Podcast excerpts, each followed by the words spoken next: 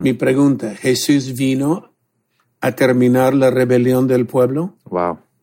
Ok, poner fin al pecado. Mm. Mi pregunta, ¿Jesús puso fin al pecado en la cruz? Wow. Sí. Entonces Jesús expió la iniquidad, Ujú.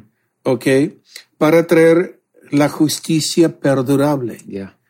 jus- justicia eterna. Jesús trajo una justicia eterna, Ujú.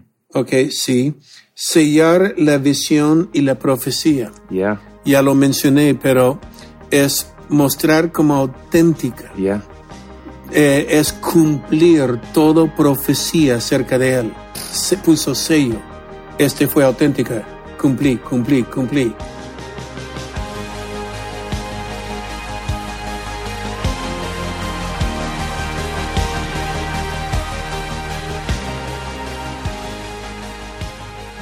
Hey, ¿qué tal? Y bienvenidos al Haciendo Iglesia Podcast. Yo soy Taylor y aquí estamos con mi padre, el pastor Robert.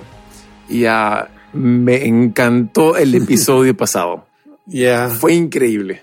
Simple um, y recuerda, no hay que complicar todo en la Biblia. Mm, Ah, simple, simple es buena, yeah. porque todo lo que hace Dios es simple, Yeah. es sencillo. La salvación, ah, aunque fue alto el precio y muy detalloso, para nosotros es solo creer. Mm, Y simple, ya fue cumplido. Pero hoy vamos a entrar un poco más en detalles, que vale la pena, varios detalles ahí. yeah. Ah, Justo estaba viendo mientras hacías tus ah, garabatos a lo Einstein en aquí en, la, ah, en la pizarra.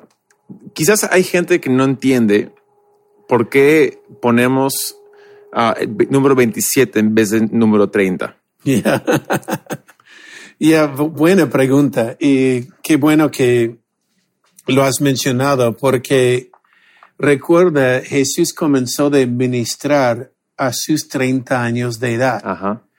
Entonces, si desde el orden hay 483 días hasta cuando él fue ungido, comenzó de ministrar a los 30 años, Sí.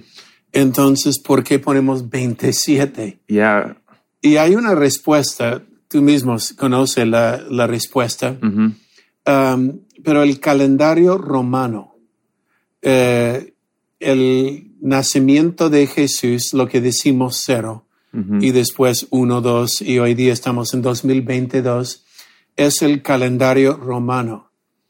Y después de tiempo se han dado cuenta que el calendario romano ya está equivocado cuatro años. Exactamente. Sí, entonces Jesús no nació realmente en cero, nació cuatro antes de cero. Yeah. Entonces, um, es simplemente por los que hicieron el calendario romano que seguimos usando hasta el día de hoy. Entonces ahí- ahí obviamente um, igual, igual decimos, lo honramos el calendario y, no- y no cambia nada de los hechos. No, los hechos son los hechos. Ujú. Y sigue siendo lo mismo. Son 483 años desde el orden de construir el templo hasta que el ungido fue ungido, el santo fue ungido, Ujú. el Mesías. Yeah. Y recuerda, el Mesías es la- el ungido, la misma palabra en griego, en hebreo, Yeah. Cristo, es cuando Jesús llegó de ser el Cristo. Yeah. Fue Jesús la segunda persona de la Trinidad. Cuando vino el Espíritu Santo sobre él, ahora es Jesús el Cristo. Mm, Y es ahí donde tenemos Jesucristo. yeah. Recuerda, siempre lo digo, Cristo no es un apellido, es el ministerio que Él hizo aquí en la tierra. Yeah. Hay algo curioso. um, hoy en día se nos pierde cuando leemos la Biblia um, porque tenemos un- una mentalidad moderna, un contexto moderno, pero uh, el Mesías, Jesús, es el Salvador uh, de un pueblo. um, y a veces le- hoy, hoy leemos la Biblia como, como si fuera para nosotros en nuestro tiempo, pero es más nosotros inyectándonos en la salvación y redención de un pueblo, ¿no? Y, y por eso me encanta el, el- el- el hecho de que hay una, ah, está completo eso. Sí. Y no, me encanta de que incluso hay um, siete, un siete al final, donde empieza la unción de Jesús y de ahí la unción nuestra, Yeah. incluidos, ¿no? Um, en inglés, engrafted. Ah, no sé cómo traducir esa palabra. Cuando hay, Injertado. cuando somos injertados a esta hermosa historia de un pueblo redimido. Cuando leemos el, la Biblia del Antiguo Testamento entero, Ujú. eh, promesa que Dios dio a Abraham, eh, o antes de esto, la semilla en el huerto, la semilla de esta mujer. Ujú. La semilla de la mujer es Jesús. Yeah. Y cuando Dios dijo a Abraham, en tu semilla todas las naciones de la tierra serán bendecidas, es Jesús, la semilla que Dios había hablado. Que es decir, ya no es solo una nación, es el mundo entero. Yeah. Ah, y esto es lo que mencionas aquí, ¿no? Um, pero Daniel estaba orando por su pueblo, el pueblo judío, Yeah. por la santa ciudad. Dios responde precisamente a lo que pedimos y la respuesta de Dios fue por su pueblo, los judíos, y por la santa ciudad Jerusalén. Yeah. Y quiero entrar un poco más en detalles en esto porque lo mencionamos en antes, pero una vez más leemos el, yo lo leo, el verso 24, porque dice 70 semanas está determinado sobre tu pueblo y tu santa ciudad. Yeah. 70 semanas, 70 siete Ujú. o 490 años. Ujú. Es una línea de tiempo perfecta, pero da una lista de lo que va a cumplir. Y vale la pena, yo le hago una pregunta para terminar la prevaricación o la rebelión. Mi pregunta, ¿Jesús vino a terminar la rebelión del pueblo? Wow. ¿Ok? Poner fin al pecado. Mm. Mi pregunta, ¿Jesús puso fin al pecado en la cruz? Wow. Sí. ¿ok? Para expiar la iniquidad. Expiación es una palabra del Antiguo Testamento, um, el precio de la sangre. La sangre es todo. La iniquidad habla de ah, la rebelión del hombre por dentro, por naturaleza. Sí. Entonces Jesús expió la iniquidad. ¿ok? Para traer la justicia perdurable. Yeah. Justicia eterna. Jesús trajo una justicia eterna. Ujú. Ok, sí. Sellar la visión y la profecía. Yeah. Ya lo mencioné, pero es mostrar como auténtica. Yeah. Eh, es cumplir toda profecía acerca de él. Se puso sello. Este fue auténtica. Cumplí, cumplí, cumplí. Wow. y todas las profecías desde el huerto, tu semilla, a todo lo que vemos en el Antiguo Testamento acerca de, del Mesías, desde detalles como su nacimiento en Belén, ah, desde nació de un virgen Isaías, Ujú. ok, selló la visión y la profecía. Mi pregunta, ¿Jesús cumplió toda la profecía? Todas. Todas, ok. Ungir el santo de los santos. Ujú. Ya le explicamos. Cuando y me muestra ungir el santo es S mayúsculo. Ujú. Sí. Ok, el santo es la segunda persona de la Trinidad. Y él fue ungido el santo de los santos. Sí. Ungido habla de la tercera persona de la Trinidad que vino sobre él. Yeah. Entonces Jesús hizo esto. Mm. Si bajamos un poco más al final, dice, ah, confirma el pacto con muchos, confirmó el pacto, Yeah. confirmó, eh, el pacto es el testamento, la promesa, y hizo cesar el sacrificio. Mm. Wow. En otras palabras, ya no hay sacrificio del pecado. Ya no tenemos que entrar en la iglesia cada sábado o domingo, cada fin de semana, con un cordero, Una paloma o un becerro y matarlo. Wow. Ya no hay un altar de sacrificio grande en el patio de la iglesia. ¿Ok? ¿Por qué? Porque Jesús una vez y para siempre murió por nosotros. Yeah. Su sangre es el precio total. Wow. ¿Qué dijo Juan el Bautista en el bautismo? He aquí el Cordero de Dios que cubre. No, que quita Que quita. el pecado del mundo. Muy bien. Que temporalmente hasta la necesidad del siguiente, no, no, quita. Entonces mi pregunta, ¿Jesús quitó el pecado en la cruz? Yeah. Sí, ok. Um, ahora, hay una pregunta que algunos tienen aquí. Ok, porque como hemos mostrado, en mi punto de vista, todo es histórica, Cumplido. cumplido, Sí. hermosa, porque como Dios lo cumplió, como hemos mencionado, Daniel menciona el primer advento del Mesías como otros libros como Apocalipsis menciona el segundo evento, pero, eh, perdón, todo cumplido, pero hay algunos que tienen preguntas Yeah. cuando menciono esto y le vamos a hablar, ¿ok?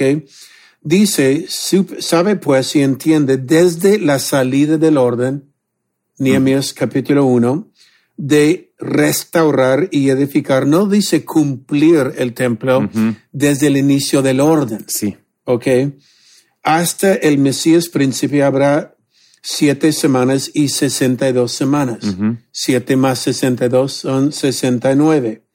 Se volverá a edificar la plaza y el muro en tiempos angustiosos. Lea Nehemías. Ujú. Ah, fue tiempos de angustia la reconstrucción. Después, ahora ponga clave la palabra después. Ok, después de las 70 semanas se quitará la vida del Mesías. Es Jesús. Sí. Fue quitado la vida, él fue crucificado. Pero luego en este después se une porque la oración de Daniel fue por tu pueblo y por tu santa ciudad. Después de quitar la vida del Mesías, observa, um, más no por sí, y el pueblo de un príncipe ha de venir a destruir la ciudad y el santuario. Yeah. Es ahí donde hay preguntas, porque ha de destruir el, la ciudad y el santuario. Sabemos que la ciudad y el santuario fueron destruidos 70 después de Cristo. Yeah. En otras palabras, unos 37 años más Ujú. o 35 años más. Sí. Ah, entonces, ¿por qué menciona al quitar la vida del Mesías y la destrucción de Jerusalén en esta frase? Y viene con este después. Después de 69 semanas, estas cosas van a suceder. Mm. La vida del Mesías será quitado, pero también el templo. Tú has orado por el templo, por el Jerusalén, por tu pueblo. El templo, Jerusalén, será destruido. Mm. Jesús mencionó esto en Mateo 24. Yeah. Ni una piedra sobre otro. Ujú. ¿ok? Pero el clave es después. En otras palabras, no es dentro de las 70 semanas la caída, es después de Yeah. los 69 semanas después del Mesías van a destruir la ciudad. Ujú. Lo dice lo mismo ahora en verso 27. Después de la muchedumbre de las abominaciones vendrá el desolador Ujú. después. Después, no dentro de los 69 o 70 semanas, pero después vendrá el desolador. Y recuerda lo que dijo Jesús. Aquí usa la palabra abominaciones vendrá. Yeah. Jesús usó esta palabra en Mateo 24. Yeah. Cuando vea la abominación desolatora Ujú. que habló Daniel, Sí. Jesús refiere esto Ujú. cuando veas la abominación. ¿Qué es? Recuerda, hemos hablado de esto, la abominación desolatora es cuando lo, el lugar santo fue abominado. Yeah. Es santo significa que fue separado para Dios. Ujú. Fue separado. y ahora lo que fue separado para Dios ya es abominación o es desolado. Sí, donde literalmente hacen sacrificios ilícitos, ¿no? Matan cerdos y Sí. hacen muchas otras cosas horribles. Y sucedió con Antiochus Epífanes, hablamos esto en capítulo 8, Ajá. y vuelve a suceder ahora con Roma, con Tito, el desolador, el general que hizo sitio sobre Jerusalén, y cuando entró la ciudad, destrozó el templo, Wow. ah, comenzó de ofrecer una vez más cerdos y luego judíos en el alta- altar. Yeah. Horrible. Entonces, pero la palabra es después, no dentro de las 70 semanas. Yeah, wow. En otras palabras, tú has orado por tu pueblo.